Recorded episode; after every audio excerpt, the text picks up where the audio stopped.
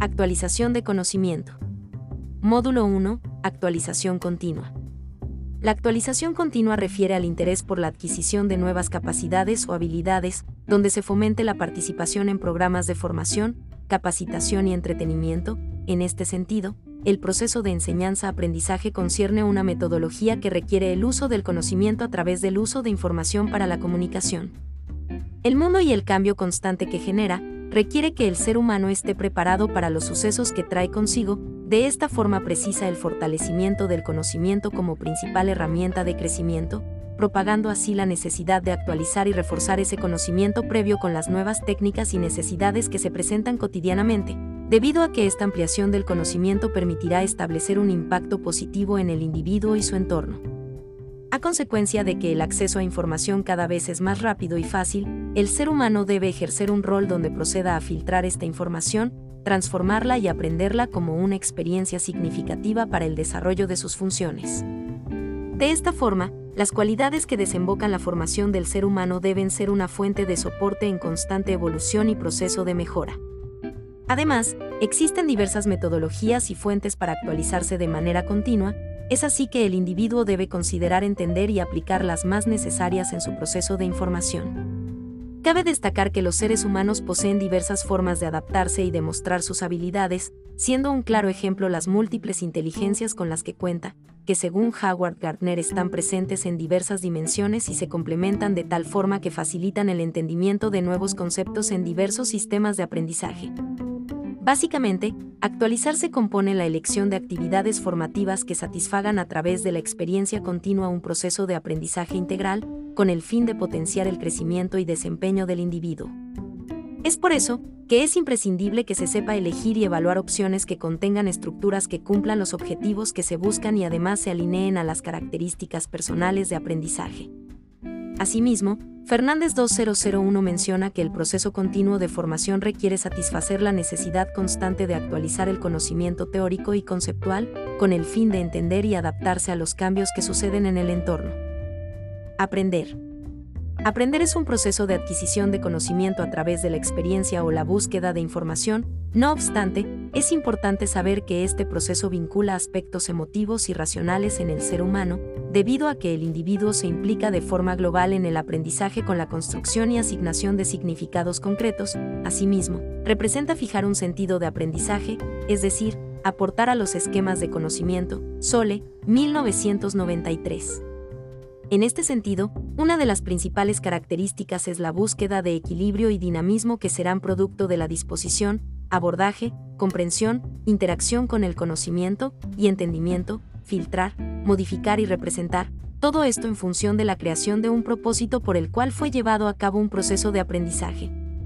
De esta forma, aprender considera también técnicas de estudio, las cuales son producto de los hábitos y habilidades con las que cuente un individuo, que son visibles, operativas y manipulables. A continuación, se ejemplifican algunas muy populares como subrayar, crear apuntes, construcción de mapas, ejercicios y casos prácticos, lluvia de ideas, fichas de estudio, reglas mnemotécnicas, organizar el estudio.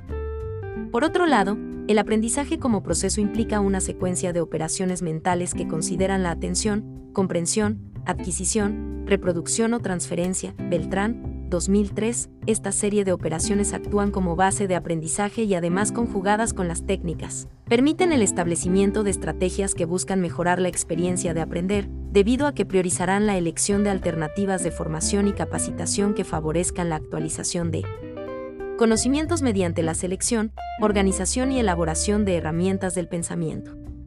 El aprendizaje y la aplicación de sus procesos, técnicas y estrategias estará presente en las múltiples dimensiones en la que se pongan en manifiesto, en este sentido, según Marzano son las siguientes. Primero, percepción de aprendizaje es la relación y contacto con el medio ambiente.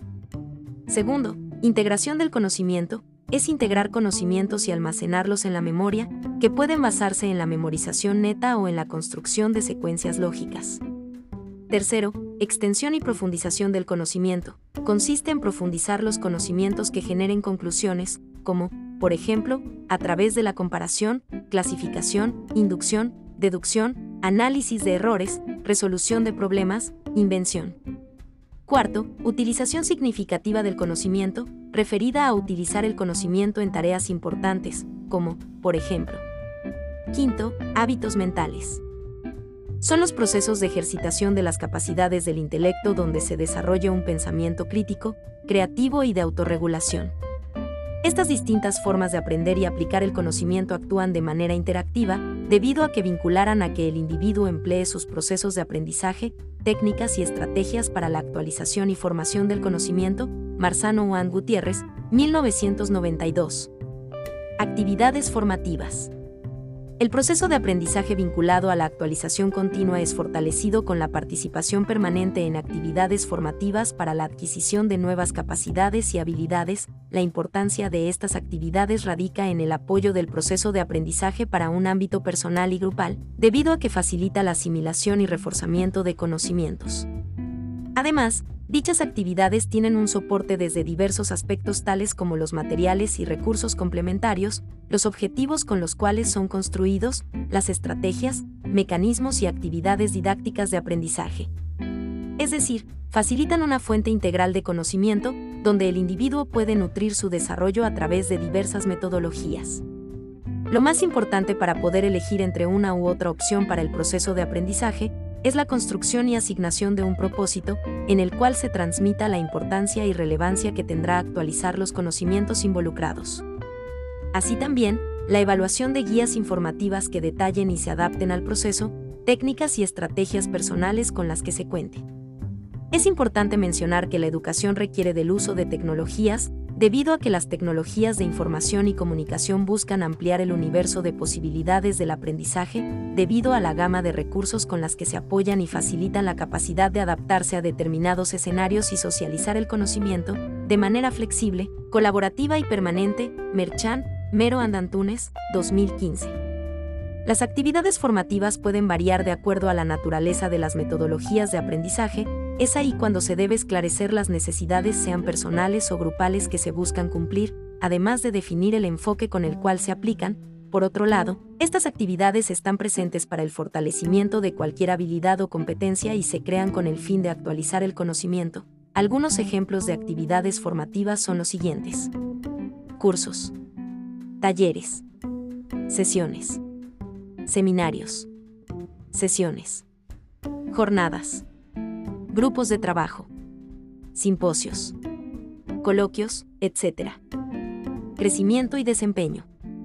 La actualización continua tiene como fin el desarrollo progresivo del conocimiento, donde se vele por el crecimiento del ser humano, de tal forma que se permita optimizar el desempeño que tenga sobre las actividades que realiza, es así que el rol del individuo debe velar por la valoración del perfeccionamiento, analizándolo desde su fin clave, que es el de satisfacer y promover una forma de superación y mejoramiento.